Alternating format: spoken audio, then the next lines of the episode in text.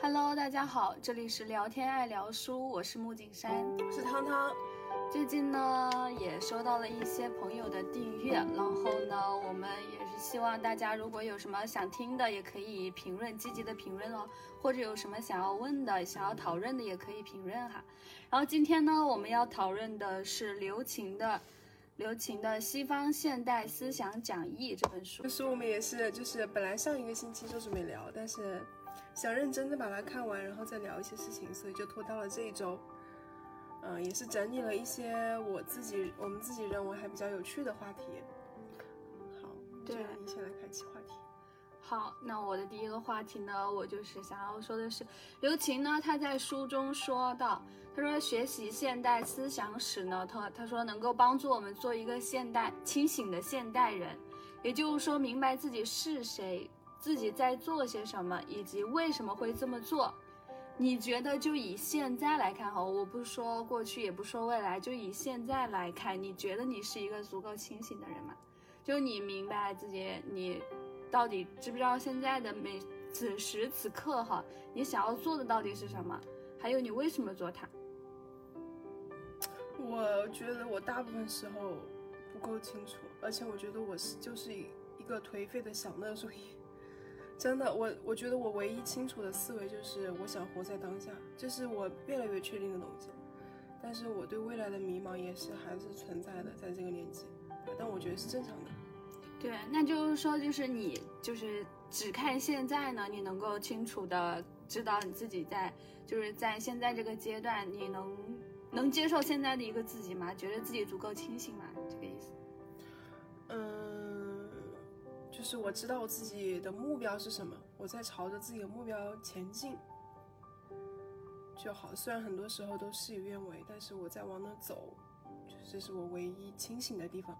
但也有很多不清醒的地方，被情绪拉扯的地方。所以我觉得我不是一个清醒的人，我觉得我是一个一个想要清醒但是没有办法清醒的人。我的定位是这样子。其实，如果拉长来看，就是你看未来的话，谁都不是一个清醒的人。就你看你现在的话，你觉得现在干的事情，如果还是觉得挺有意义的，我觉得这样也属于一个清醒的人哈。就是看你现在每周是不是有一个目标，就是每周都要录一个播客，就也会积极的看完一本书，这是不是清醒？对，对，看自己是不是就是看电影啊什么的，这也很清醒啊。那然后其他的时间也有在学习。也没有干嘛，为什么不清醒呢？对，我觉得我我现在所有做的事情都越来越叫什么叫自律了，对，越来越自律了。就是不管是饮食也好，睡眠也好，还是什么各种方面，就是越来越自律了。就是以前我做不到的东西，现在越来越能做到了。对呀，这还不清醒，这好清醒了！但是但是内心内心是很虚无的。内心的虚无只是对于未来，是吧？内心的那种无力感越来越强，导致我现在的行为越来越自律，这是怎么回事？这是一个积极的象征，是积极的象征，挺好的，挺好的。就像现在，我是觉得，嗯，就每个阶段，如果只单开这个阶段来看的话，我觉得我还是蛮清醒的嘛。反正自己在干的事情都是有有利于让自己进步的一些事情，嗯，所以这是我看待自己，我觉得还是足够清醒的。但是未来哈，真的是每个人都可能都多多少少觉得有点放不下，就是我的未来到底会是怎么样子的呢？就是，嗯，好怕他会不会浪费自己以前那么多的一个时光，嗯，是吧？会有这种焦虑。我觉得二十岁的女性都会有这样子的迷茫，就是以后能干一些什么。哎，而且我还有一个很就是困惑的点，就是女性到底应不应该回归家庭这个事情。我现在我不想去看待别人的眼光或者各种事情，我在想我自己是不是喜欢家庭的，就是我就是现在的现在的人越来越鼓吹独立，就是说女性就是应该要经济独立，应该要有一番作为，应该要大女主，应该要感觉要所向披靡，又能当当得了妈妈，又能就是拼得了事业，就是我觉得在当下就是就怎么说呢，就是在给女性独立的同时。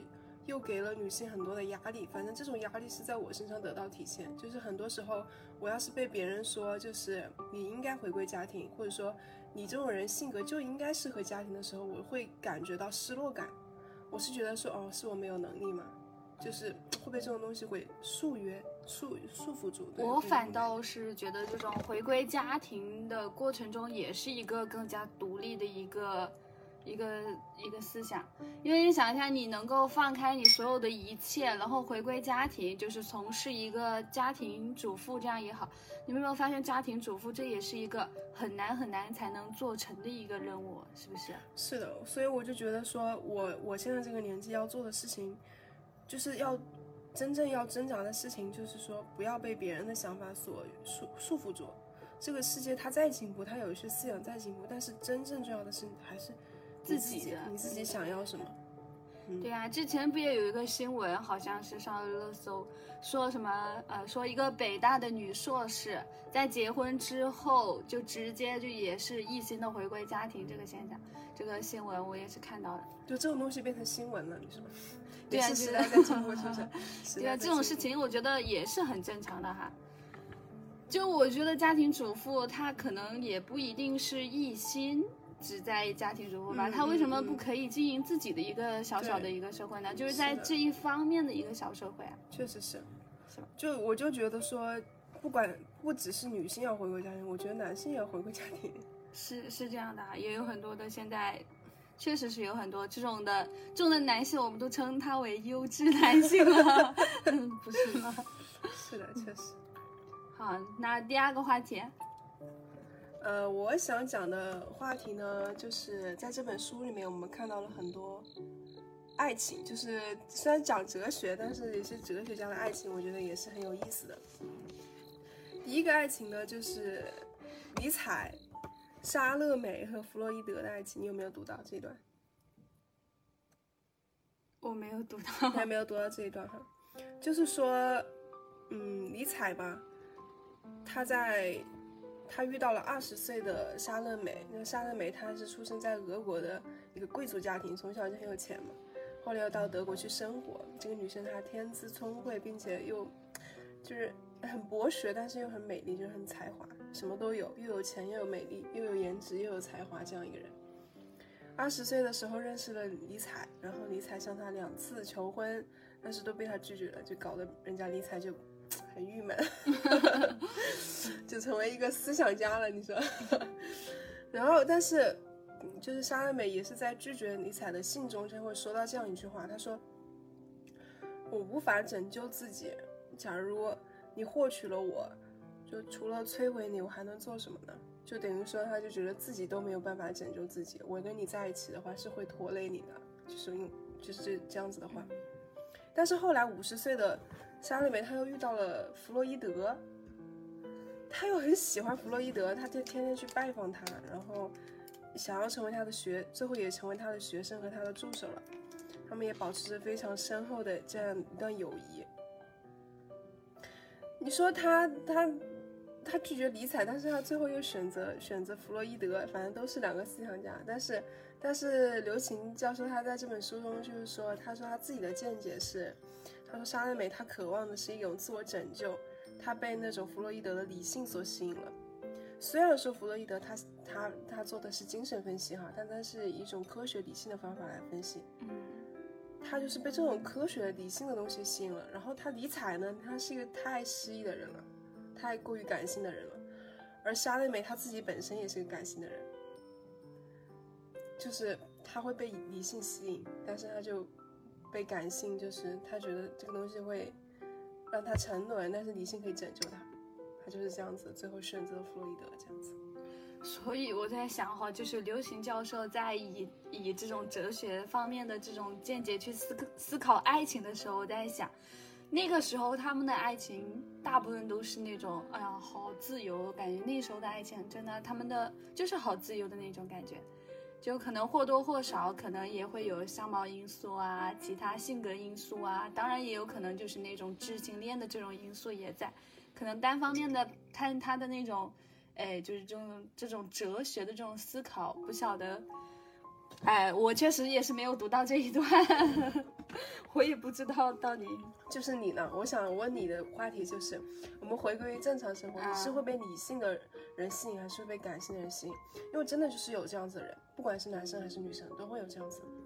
其实男生的话，我更加偏向于他是一个偏理性一点。偏理性的人会更吸引你，是不是？我我目前我也没接触到，我也不知道。但是我我好像更喜欢那种感性一点的人，温柔一点、感性一点的，会写诗的那种。其实你知道吗？我怕是怕什么？我怕感性的人会，其实生活中会有很多的困扰，你知道吗？嗯，就我觉得我一定要活得潇洒，我不希望被一些情情爱爱这种东西，或者说好多的鸡毛蒜皮给折服到，就是绊倒的。所以我很怕的感性人的一方面就是怕这一方面会给我带来困扰，然后理性方面呢，其实我觉得他不够浪漫，其实好像也确实，哎，确实成为一种阻碍嗯确实感觉生活挺琐碎无味的，但有时候我在想，那我自己足够，那我自己可以稍微感性一点，稍微朝着浪漫一点的方向去进发，然后就想着互补，所以我就会觉得可能是一个理性的人更好一点点。对，但是有没有可能理性的人无法 get 到你的浪漫？这又不是木头，我会找一个理性的人，我会找一个木头，偏理性。我觉得女生都是感性为多一点，但是就是在我们获取知识的路上变得越来越理性吧。嗯，理。性感性俱佳的人是最棒的。那你怎么看我？你觉得我是一个偏理性还偏感性？我觉得你会，哎，我觉得你是都有的人。是吧？嗯我也嗯有时候，我有时候我也很难抉择。我觉得你不能说偏或哪样，我觉得我是比较偏感性的，嗯但是你是都有，就是甚至比较中立的这种给我的感觉。然后第二个爱情，第二个爱情就是沙特和波伏娃他们五十年的爱爱情长跑，可以算是长跑吧。好长。真是爱情长跑。他们是那种唯意志意愿论。什么叫唯意论？意愿论，你知道吗？不知道，唯一就是哦，就是全靠自己的意愿，双方意愿出发的这种爱情。就是我喜欢你，你喜欢我，我们就在一起；不喜欢了就拉倒。就是把彼此喜欢的意愿作为最最高的原则，嗯，就喜欢就是最高的原则。这个我倒是有点印象，就是他们在书中不也说了他们签订的那个两年契约吗？是吧？对他们签订很奇特的这个爱情契约，就是作为彼此的伴侣，但是他们永永远不结婚。他们确实没有结婚，他们好像把自己当做一种实验的东西，但是是一个很好的样本。是这样子的。他们说，就是他们自己都有自己的，他们生活方式就自己有自己的公寓，然后而且而且波伏娃她也是一个很女权主义的代表嘛，她有自己强烈的精神物质世界，有自己的公寓，然后保持着自己独立的空间，但但是但是这个事情就是在萨萨特，因为他是二十四岁到七十五岁那年，七十五岁那年死掉了嘛，死掉了之后呢，波伏娃也去世了之后，他还是选择葬了是吧？跟他他还是选择和和萨特合葬哎，就是他还是觉得这个人他还是相伴一生的人。是的，其实在这里面呢，我还是比较触动的一件事情就是。他们他们在这个爱情契约哈，他们签订的时候就是说，他们在这个两年之内呢，签订之内，他们是可以互相喜欢任何人的，而且确实他们也跟过很多个人相爱了，然后但是他们互相还是相爱的，就是每两年呢，他们就看一下，如果我们的爱情结束了，我们就可以放弃这个契约了。但是就是这样子，他们一下子就度过了五十多年。嗯，五十一年啊，所以你你怎么看待这件事情呢？就是就这种契约，如果放在现在，我不知道可能是不是因为他那个时候的一个时代问题，或者说是什么，不是或者是国外题的问题，人的问题。开放性因为本的问题。身萨特他就是一个很特立独行的人，在哦书中有读到他，他就说他拒绝一切政府的东西，比嗯如说他得了那个诺贝尔文学奖，哦，他不去领是吧对，？哎，他我拒绝他，然后包括说他的葬礼被就是举行的很盛大，啊，我拒绝这种东西，但他死了也没办法拒绝他，就是他拒绝一切那种就是来自权力的约束的东西，我感觉是。对，放在现代来说的话，就是你现在来看的话，就这个社会如果确实是有这种情况，好像我只看过国外的片子是这么演的，不知道现代的这个中国这个社会到底有没有这种现象我觉得，。我觉得他们很强大，嗯，就是比如说，因为他们两个哦，的生对，活、内心肯定很挣扎，真的很就是很挣扎的，这种这种感情其实是很挣扎的。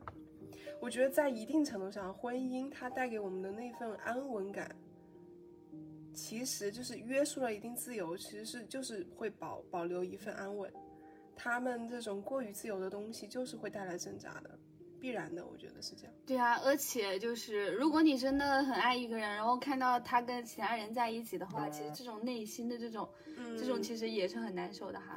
这在书中在书中他有一句话是说，是说萨特和很多女人有来往、啊来往，然后波伏波伏娃是和几个，那这个我倒没有注这个字眼我看了，我还是觉得哎还是女人嗯那个什么一点。就你怎么去看待这种爱情关系呢？嗯，其实你能接受吗？这也不能说我们能不能接受，只能说我做不到。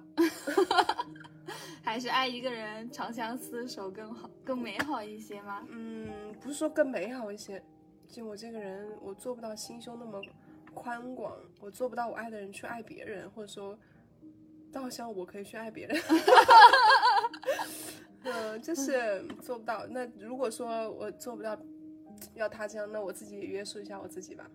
呃，我之。我之前还看到过一个一个，就是说，他说你觉得是，如果你发现你的伴侣呃肉体出轨跟精神出轨，你觉得哪一个更让你难受？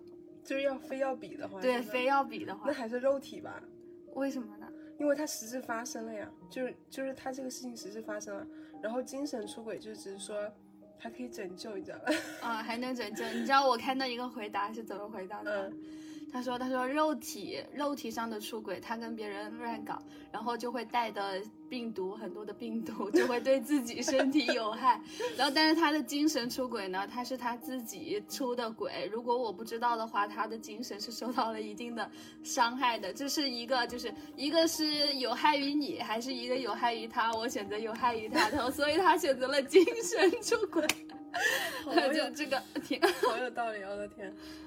就我看到一个挺有趣的一个评论，好，哎，但是我觉得他们这种爱情虽然很挣扎，但还是结局还是很戏剧、很美好的，对吧？对啊，还是很戏剧很合美好的葬了最后。我我最近我令我很向往的一种爱情，就是我跟你讲那个效率效率家民宿，李孝利选择了那个李孝顺，哦，是就李孝利他在开始的时候就说，他说我我当时选择在济州岛生活，就是因为我怕我出轨。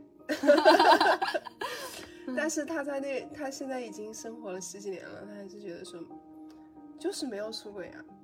他很著名的话也是说，他说我是一个很就是属于那种很浪荡的人，天天要去酒吧，天天要喝酒。但是因为，但是因为现在过这种生活，有三个东西是我的生活调节器，第一个是咖啡，呃，第一个是茶，第二个是瑜伽，第三个就是上身，就她老公，就是很美好。所以丑不丑的也不重要，就是可能丑的你看习惯了也不丑了。但他但是肖顺他不是，我觉得他不丑，他好有人格魅力的。和搞音乐的人就是不一样。对，就是你第一眼看到他的话，你还是会看外貌嘛，然后可能日久生情来自于他的一个内涵，嗯，而且李孝利也说，确实是。你他的内涵是足够强大的。他怎么能配得上，就怎么能拥有这么好的男人呢？首先他自己要活得足够潇洒，他自己要足够优秀吧，也不说优秀，就是你自己要追求最好的自己吧。你还，呃，台湾的那个明星叫什么陈意涵，你啊，他也？是选择了，对她老公不是也是那种，嗯，就是很多人一开始不理解，就长相一个这么甜美的人，她为什么最后的老公啊、好像长得一般般是吧？啊，长得一般般，不只是一般般，我觉得是有点不好看。是有点不好看是吧？嗯哦，我说含蓄了，但陈阳他在综艺节目也有说，就对啊比如，说他很，宠她呀，他和林心如嗯最后对话的时候，林心如最后不是嫁给了霍建华吗？嗯，他跟林心如两个对话的时候，林心如你这怎么为什么会选择他？就问他为什么会选择他，嗯然后陈意涵说你现在在娱乐圈里面看到这么多帅的人，你没有腻吗？看样子是腻了。但我看到他在综艺里面的那种，就是他就是他那个导演老公，确实是很细心呐、就还会帮他记录生活，然后咖啡呀、然后吃完饭呐、这个碗，他们都很自觉。可能这就是一个男生，他就是很爱她，然后他恰好又看到了他很爱她。虽然我不知道陈意涵是否爱他，但我看出来那个男生确实是很爱她。嗯，不爱他怎么会，嗯，就是什么事情都为他操心的那种感觉。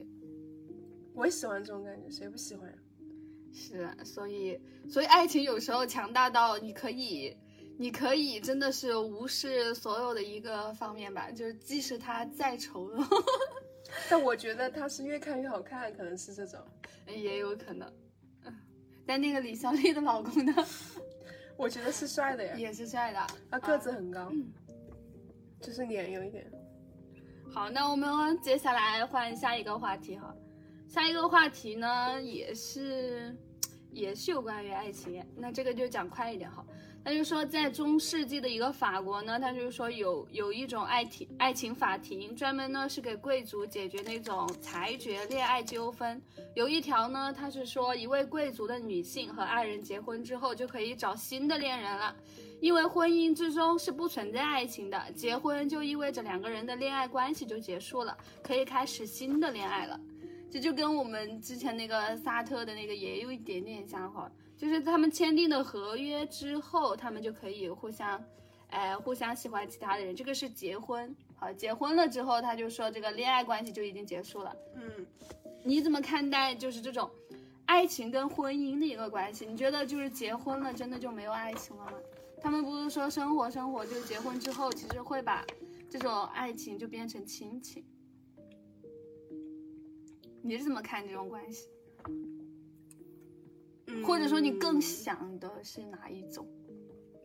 我还是想要一段关系，因为我觉得婚姻是避险的可能，就是我不想要自己做那么多挣扎。就比如说，像比如说我们以喜欢作为意愿的话，作为一条准则的话，我们不喜欢了我们就分开，我们喜欢又在一起，这种事情呢，就是它是需要很多挣扎的。但我这个人呢，我。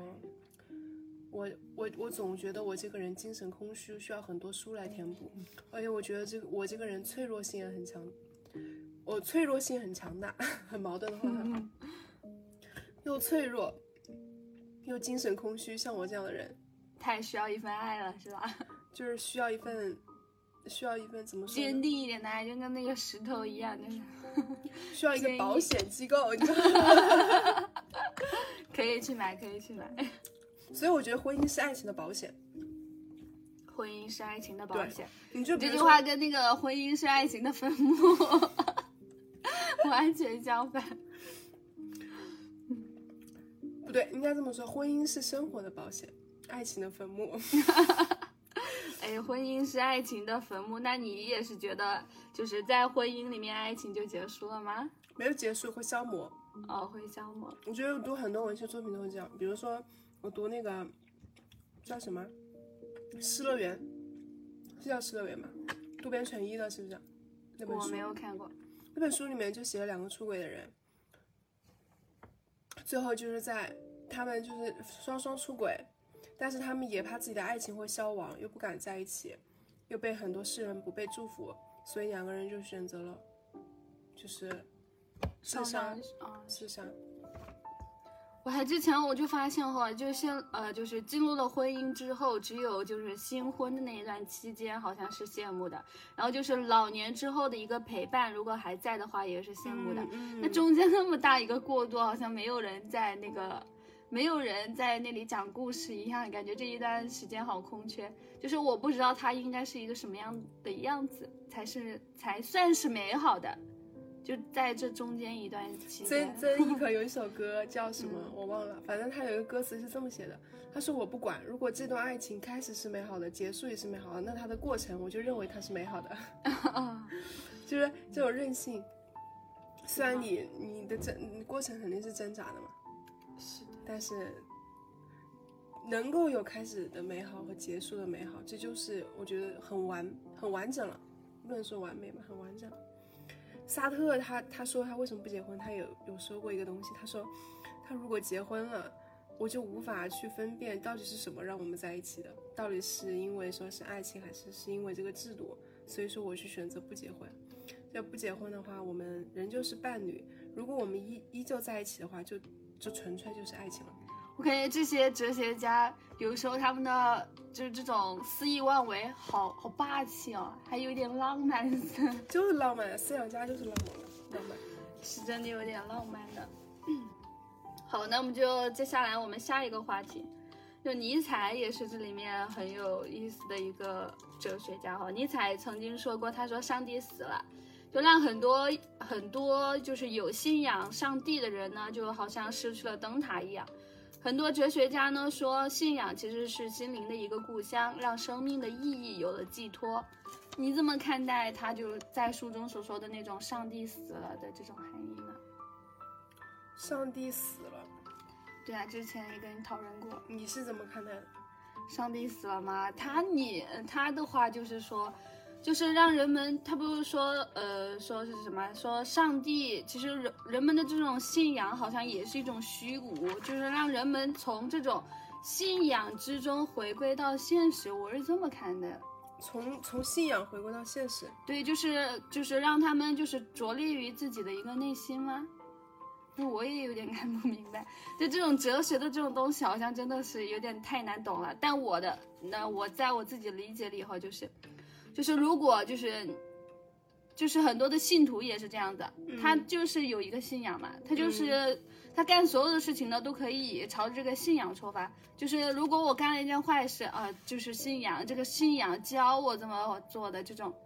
然后，但是很多时候呢，就是没有回归到现实的一个生活之中。就是就是，如果我说上帝死了，那你怎么办呢？那你只能靠靠什么？只能靠自己了。上帝都死了，你还有什么能信能能寄托的呢？那你只能寄托自己。所以它是一个要让自己呃，就是独立思考、独立起来的一个，就是敢于承担。就是如果你即即使你做错了事情，你也要敢于承担。即使你做了一些很好的事情，那也是你的抉择。嗯，我的一个这么这么的思考，就是就是说，真的勇士敢于直面惨淡的人生吗？敢于直面真真对罗罗曼罗兰真是淋漓的鲜血，这是罗曼，这是鲁迅说的，大哥，这是鲁迅说的鲁？迅说的。哦，这是真的勇士是吧？哦，我说的那个是罗曼罗兰罗兰罗曼罗兰好像说过说什么，就是呃，真的勇士是在面对了生活的一些什么事情之后，仍然呃仍然积极乐观的面对是、这句话，就是在认清真世界的真相之后，仍仍然热爱热爱生生活，哎，对对对对。你身边有没有什么就是有这些就是信徒呢，或者说是宗教信仰？其实宗教信仰就是一种安慰，我觉得，安慰确实因为人心是很脆弱的，是啊。就是需要安慰嘛。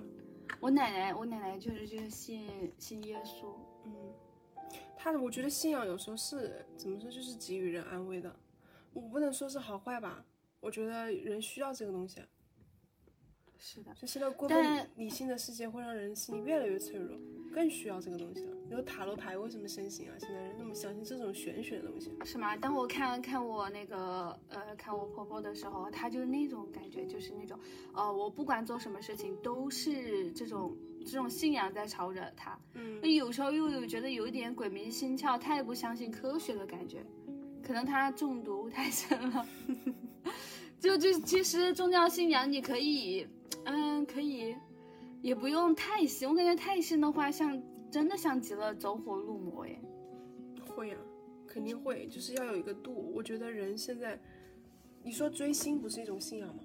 哦，也属于，但还是要自己理性的控制哈。你看那个剧的时候，你有没有觉得很感动？其实我以前一直都很不理解那种粉丝对明星的那种爱，就是我觉得，明白了我觉得那是那 最近你的阿 Sir 让你明白了是吧？陈飞宇太帅了，陈飞宇。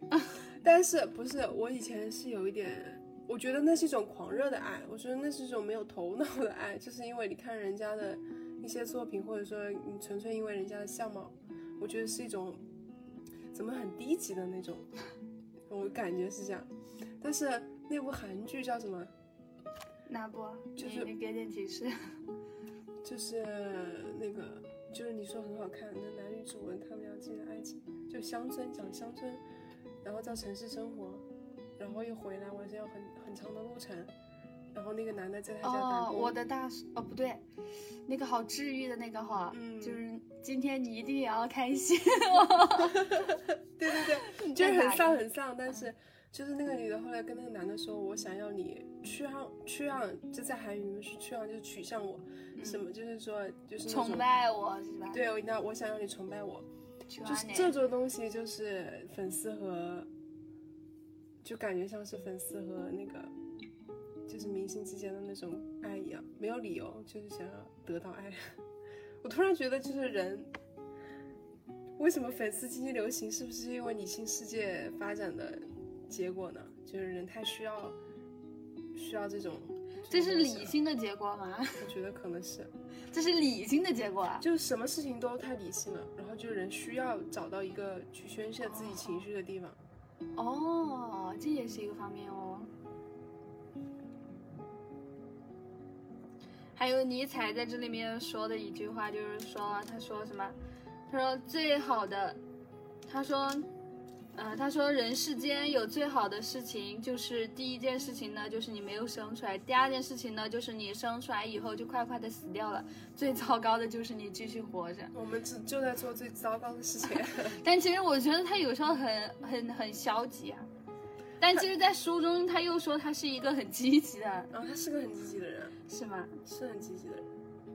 包括萨萨特也是，就是他说你要承对，认他，看起来也很消极。继续积极的生活，要积极进取嘛，还是要寻找一份东西。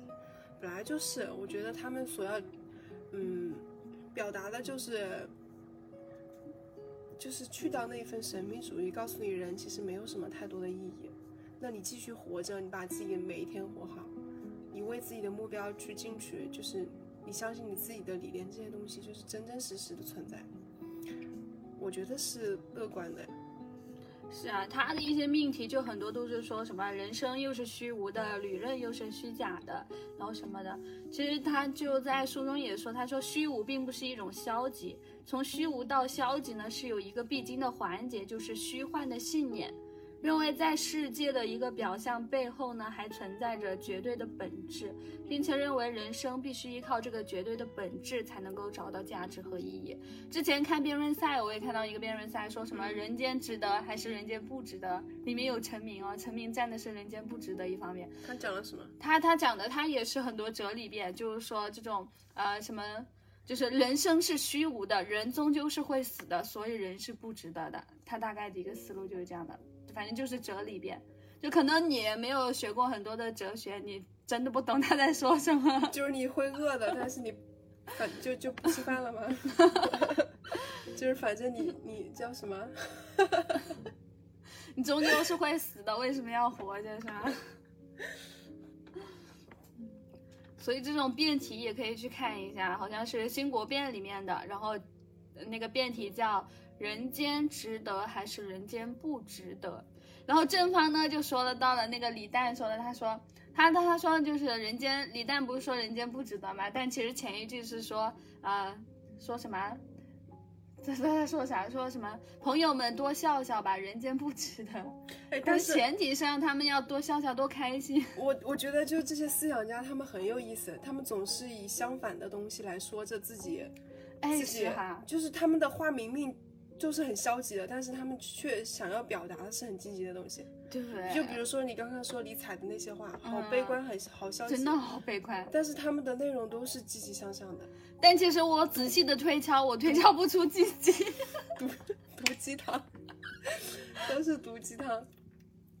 就是我真的没有看出很多积极的东西。我我有一天我还突然问你，我说你说这句话，他哪里能看出积极来？我确实是也没看出积极来。那最近呢，我还特别喜欢看李诞的时候，我觉得李诞这个人好像也是一个很丧很丧的东西，但是他老是又教我们积极，然后教我们积极的过程中，又让我们去看这些丧文化，你刚才说他是个很丧的东西，真的，不好意思。你作为李诞的粉丝，你说他是东西，那我说他不是东西，那就更惨了，好吧？好，下一个话题。好，我们的话题六就是说萨特这个人。刚才我们不是谈及了萨特和波伏瓦之间的这个五十多年的爱情嘛？除去爱情，我们再来看一下这个萨特的理念。我觉得他的理念也比较有意思。他第一个是说他人即地狱。他人即地狱，哎，我们有个韩综也是他人即地狱啊，很火。嗯但是在这个他就是引用他这句话，他人即地狱，他就是呃写的一个剧本，名字叫做《禁闭》，是说三个被囚禁起来的灵魂，他准备就是下地狱。但是在等待的过程之中，三个鬼魂彼此之间不断的欺骗与折磨，最后他们突然领悟到说，不用等待地狱了，他们已经在地狱之中了。地狱并不是什么刀山火海，永远和他人在一起，这本身就是地狱了。好，也也也确实在一定程度上反映了现实，他人即地狱。嗯，就说人有时候你的烦恼很多时候都来自于人际关系。对啊，就之前我们看的那本书然后萨特呢，在这本书里啊，他也举了个例子，他说，他说你走在路上的时候，明面看到了一个陌生人，他用眼光上下打量你，你会觉得不舒服。变成客体了。确实是这样子的，但确实就是生活中确实是有这种感受，哎，但是就别人上下打量你就很奇怪了。对对对，我没有想到过，就是为什么会不舒服结果他用一个主体和客体的这样的 方式来说解决，了哈。哎，有点意思，我觉得。确实，确实是真的很奇怪。我觉得你要看人，你要盯着别人。我觉得你盯着别人的话，你可能是觉得别人美呀、或者什么的吧。那你要上下打量，就感觉有一种不屑，就是那种瞧不起的感觉，总感觉什么这个人怎么回事？嗯，确实，这种上下打量确实会让人不舒服。哦，他在这里面的解释，他就是说什么，别人注视你时，你他就下意识的把你变成了一个客体，在你在这个注视的过程中呢，他是主导者，你只是被他观察的一个物品而已，所以我们才会产生那种嗯觉得很奇怪、很不舒服的那种感觉。嗯，他这样子的后面一段就是说，就是说爱情的情节也是这样，就一个人去追求一个人，就是去讨好、迎合对方，变成对方喜欢的样子，这样就会失去自己的主体性，这是主体和客体它论证的这样一段东西。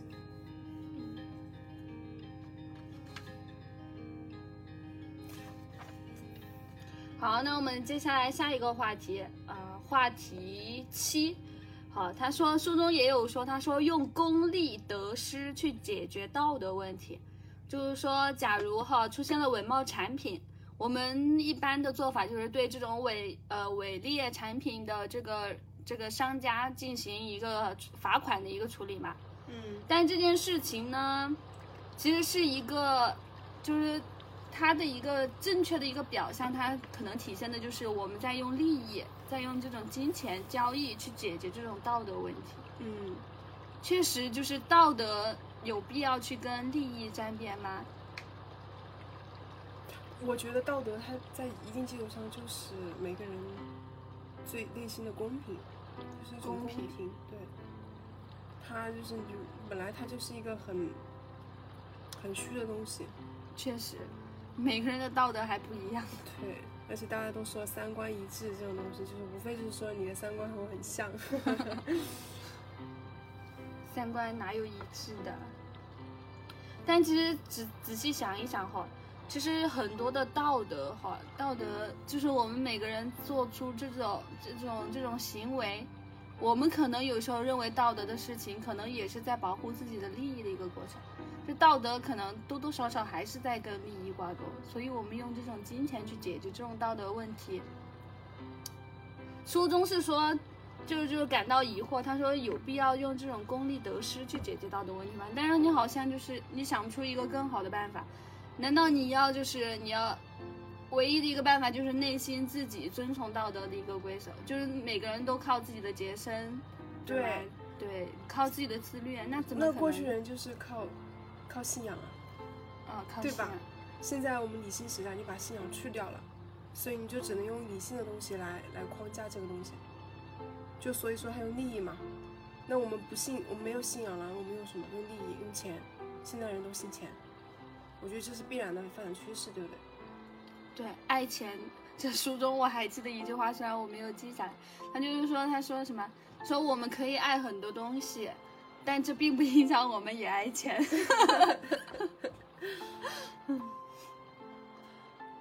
哦，下面这句话很有意思啊。他说，哦，韦伯说，善的事物不一定是美的，不一定是美的，但是善的事物我觉得很多还是美的。啊，韦伯举了一个例子是说，比如说波特莱尔的诗集《恶之花》，恶之花好像是个韩剧。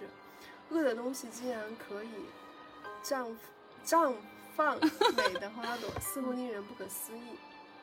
那善美呃叫什么善的事物不一定是美的，像那种什么什么善意的谎言这种东西，就是有时候看起来就不怎么美哈。但它确实是就是它的从心是善的，但其实有时候很多就是这种为你好，其实不本身也就是一种。我觉得是怎么？他这句话让我想到的一个东西是什么？就是我们会被善意所感化，但是一定是最后，不会一开始就被善意给感化。我们最开始是被一些不羁，或者说有一些超出常刚刚常的那些东西，就是一些恶的东西所吸引，但是我们最后会被善良和感化。是的，我听说这个波特莱尔的这个诗集哈，真的是很美，就是他的东西，他写的一些东西都很美。像《罗生门》里面，他第一句，他第一句就写的啥？就说人生一行不如波特莱尔，他第一句就就是全文都在写着。全文可能他的那些就是揭示人性的这些东西啊，但他的开头的开篇的这本书的第一句就是人生一行不如波特莱莱尔，所以每个人就是在在揭露很多恶的这种行为的时候，其实他还是希望啊，你们还是要往就是朝着这个善的一个方面去看待这个世界。是的呀，嗯，我其实我觉得其实恶这个东西，它本身就是需要吸引力的。要不怎么就是两极的这个状态是很那个什么的哈？是的，你就比如说我们以前喜欢的人痞痞气气的，就是那种脾气，是不是啊？很不羁的男孩子总是会吸引女孩子的目光一点。没见过世面的样子，是没见过世面，他最后都会被对被暖男所所俘获 还是就是被善良，还是会喜欢那些温柔善良的东西最后。我也看了那个韩剧的《恶之花》，确实这个电视好看的。嗯就可能他自己一个人把自己变恶了，但他拯救的是整个世界，这种英雄主义。好，你还有什么话题吗？我还有一个东西是说，是历史终结论和文明冲突论。这个东西是福山和亨廷顿，一个是学生，一个是老师，他们俩也因为各自的观点很不一样，然后就关系很不好。即便最后关系缓和一点了，还是。互相不认同互相的观点，就我的观点和你的观点不一样，所以就很冲突。这两个人，所以哲学家有时候是很执拗的，发现吗？不执拗啊，反倒成不了什么好的哲学家。哎，我记得那个沙特说过一句话，沙特他跟他的朋友最后也是决裂，他说过一句话是什么？那句话很有意思。他跟他的朋友决裂，他说一句话，说让我们走到一起的因素很多，让我们分开的因因素很少。但是那样的很少，也已经是太多了。哦，我记得这句话你你跟我讲过。就是嗯，话题回来哈，就是这个学生和老师，老师是亨廷顿，学生是福山。那福山他坚持的观点是历史终结论，也就是说文化是文化是会变迁的。他这个文化变迁是什么意思呢？就是就是好的。文明会把我我理解的就是好的文明会把坏的文明替代，让让那些东西就是同化同化掉，你来认可我们更加好的一些文明。所以说这个世界最最终就会形成一个整体，大家都会认同一个文明。嗯，他他还有一点很有意思啊，他认为历史发展的根本动力是为承认而斗争。你怎么理解这个东西？就这句话，为承认而斗争是什么意思？你知不知道？因为马克思主义，他说斗争的是根源是阶级斗争，就是我为我我自己内心的一个信仰斗争吗？为承认？对，差不多是这个意思。他说人生在世有一种根本的需求是什么呢？就是获得承认。你就要求别人承认自己作为人的尊严和价值，就是我这个人被你承认了，他就想要获得这种东西。他认为人类只要获得了承认。就这种承认不是对等的，比如说我从你那里得到的承认和你你从我那里得到承认是不一样的，他就会有矛盾冲突，就会好执拗 就会有发展动力，这是他的理论嘛。他说，直到有一天，如果说这种普遍而平等的这种相互承认来临了，发展动力就会被终结了。他认为这个资本主义，就说像自由民主的制度已经实现了这种相互平等的认可，所以说历史就终结了，就他的历史终结论。但是有一个什么，就他这种呃论调在当时是很火的。你你知道为什么很火吗？就比如说那个一九九几年，几苏联解体，对吧？东欧剧变剧变，苏联解体，因为就是说社会主义就是倒下了嘛，就只有资本主义了，就这个世界终会被一种主义给，所以说福山他这个理论就火起来了。但是在这一事件之后，马上马上亨廷就他的老师的理论又火起来了，就是一个东西否定，因为九幺幺的发生，大家发现还是有恐怖分子，大家还是不满足这个自由主义制度，到自由主义制度到底发生了什么问题呢？包括现在我们也是在质疑这个东西哈。他亨廷顿就他的的老师，他的他的观点就是文明冲突的，就是他的文明冲突的，我我自己的理解是文化是固化的，他就是觉得说。一个文明的核心价值，它是不可以改变的。比如说刚才那个人，他说他觉得文化是可以改变的，但是亨廷顿认为一个一个文明核心价值是不可以改变的。我们必须要承认文明之间是存在差异的，你有一些东西它就是没有办法承认的，所以说会产生冲突。他这个理论其实很早就提出来了，因为九幺幺的发生，他这个理论又，哎呀，重新被预言啊！你这个真是有先见先见之明，这个好抽象。听不懂吗？听不太懂。但我觉得就是，就哲学家考虑的可能是国家跟国家、制度跟制度之间的承认。那只有我们放小来看，就是你觉得获得别人的认可重不重要？获得别人的认可重不重要？肯定重要，人有这种需求的。嗯，是有这种需求。但有的时候，如果你获得不了别人的认可，那那你还觉得这件事情很重要吗？我觉得就是获得不了的别人的认可，才觉得这个事情重要。就我硬要你认可了，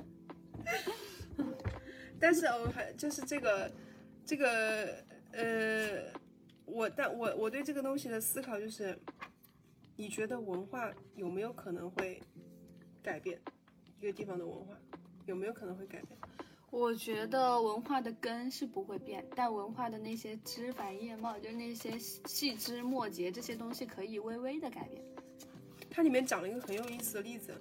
就是反对亨廷顿的这个理论，他觉得，因为亨廷顿认为文化差异是不可能被消除的，但是有人就提出说，其实有可能文化是可能会被消除的，肯定会被消除。你看现在的这种什么中国，我们我们中国走的不也是特色中国的一个文化道路吗？确实是。对啊，那跟其他国家本来就是不一样。那那如果说就是文化它之间它会相互影响，就比如说他说的这个例子哈，他说在英国殖民的时期的印度，因为英国。印度有一段时间被英国殖民了嘛，然后当时印度有一些地区有一些传统的风俗是什么？是要殉夫陪葬，就比如说你老公死掉了，哦，你就要死，你就要被活活烧死，就跟他一起陪葬。那不可能呀，这样子的习俗。但是英国殖民者他想要去废掉这种习俗，就当就遭到了当地部落的反对。他的理由是这样的，他说这是我们的传统习俗，是不可以改变的。当时当时英国人他就说，他说那好吧。他烧烧死寡妇是你们的的风俗，但是我们英国人也有我们自己的道理，就是说，如果说一个男人把一个女人活活烧死的话，那么这个男人他也该死，我们就要把这个男人也杀死。就因为你看英国，它是一个很绅士的国家嘛，嗯，就很多作品里面，包括叫什么《邪不压正》，你有没有看？没有，《邪不压正》里面就是有一段是那个男的，就是有一个有一个男性的一个一个一个角色，他就打了。有很多有外国人在场嘛，打了自己的女人，把他打了一下。然后英国人怎么办的？英国人说你怎么能打？因为很绅士风度，就是他这种事情在他们国家是，就是很被歧视的。哇，好帅哦！所以他就比如说英国人的一种风俗说，如果有男人把一个女人活活烧死的话，那么他也该死。就他们所有人都是有这样子的倾向，对呀，所以文化的差异性肯定不可能消除啊。就是我们其实我们中国就看我们中国之内哈，还有很多少少数民族啊，这种是吧？嗯，这种他们呢也有很多地方，他们一一生下来只剪一次头发的呀，这种是吧？那那你如果我我们就是想让人家跟着我们一起，就是你自己想剪就剪，我足够的自由，但那就破坏人家那里的风俗，那也。确实也是失了一分韵味，你不觉得吗？就可能就是有要有一些这种东西保存下来，我觉得就是要有，嗯，这就是那种，你为为什么要毁灭差异性呢？我觉得差异性本来就很美，真的，我觉得差异性是很美，但是要有度吧。我觉得我们要嗯在寻求一个戒度，就比如说刚才我们说这种很恶俗的传统习俗，就就你你死掉也要把女人烧死这种事情。是的，但在印度，就我刚才想要表达的就是这个习俗，印度最后获得独立嘛，驯服陪葬的风俗也早就被废除了，就也是在这样的过程之中。包括在现在印度的法律中也有专门的条款，就明确禁止说你不能够有这种驯服陪葬这种东西，它就改变了它的文化。所以我们人类在文化交流过程中会互相交流，就是会会有一些，大家都说取其精华去其糟粕，但在这个自由的时代真的好难哟。什么东西是好的东西，什么是坏的东西，每个人的定义都不一样。但我们肯定是有那种明确坏的，就是坏对，的。明确坏肯定是有明确坏的东西。所以这本书里面也有讨论说，说我们人类都还有共同的共识吗？就在这样自由的时代，我觉得是有的。我觉得是在人和人的交谈之中，慢慢就会就是高高低之下，好的思想或者说好的好的文化就是会出来的，还是往好的方面想。但是我要想的事情就是，比如说我们现在 R R C E P 一带一路的这样的发展，我们经济的发展，我们要形成一个一个区域，对吧？你比如说有欧盟，他们相有相同文化，但是我们现在要组成一个 R C E P，就是要组成一个东盟，就打个引号的东盟，东盟对吧？本来就是东盟我们想要想要，我们也是想要有有一个叫什么融合的，但是我们的，但是我们就是有很多不相同的地方呀。就比如说文明文明的差异可以被消除吗？但但其实，在这些发展过程中，这些本来我们就是说的也是尊重各国文化呀，也没有去干涉。对我们想说的是和而不同，对，所以说所以说这么多年这个东西都好难实现。这但是这些文化，你看这个和而不同是是老子还是谁谁说的？哦，中国的思想还是对啊，这个思想是真的，你看人家那么早就有这个思想，就是思想真的很超前的。确实和而不同。我，就小时候读到这个东西的时候，就感觉耳熟能详哈，嗯没有觉得它有什么怎么说，没有觉得它有什么特别之处。就你活着活着，突然再再去读这个东西的时候，就觉得妈好有伟大呀 是，真的好伟大。你现在再去翻翻那种什么中国的，呃，就是我们小初道高德经、的这种，老子的，不去翻翻这种的叫什么文言文，你会也会发现里面哇，好多都说的好厉害的。小时候并不觉得，小时候读不出来这种东西。有小时候我们是为了读而去读，现在我们是为了享受，为了去感悟更多而去读。其实我很喜欢这种和而不同的感觉，我很喜欢去认识一些外国人。我觉得很多地方有外国人虽然不一样，但是我们能够互相交流的感觉很好。反正我很向往这种东西，是。向往多文化。好，最后我们这个这本书就讲完了哟。嗯，就我们今天主要就讨论了这么多话题哈。然后其实，在书中呢，他也有说到什么事实判判断跟价值判断这个问题，就是每个人在价值领域呢，确实是没有一个通用的一个尺尺子去衡量一切的。嗯，所以我们就是可以大胆的去，当然也不能太大胆，就是在一个合适的一个度的情况下去发表一下自己的一个思想，或者说就像我们现在这种平台一样，就可以去多去思考这种问题，不一定要产生什么争论、争辩什么的，就是大胆的。在不伤及任何其他人的情况下去开拓自己的一个思想的这个过程。是的。好，那今天我们的播客就到此结束了。谢谢大家的收听，好，记得有评论哦，记得评论点赞哦，拜拜。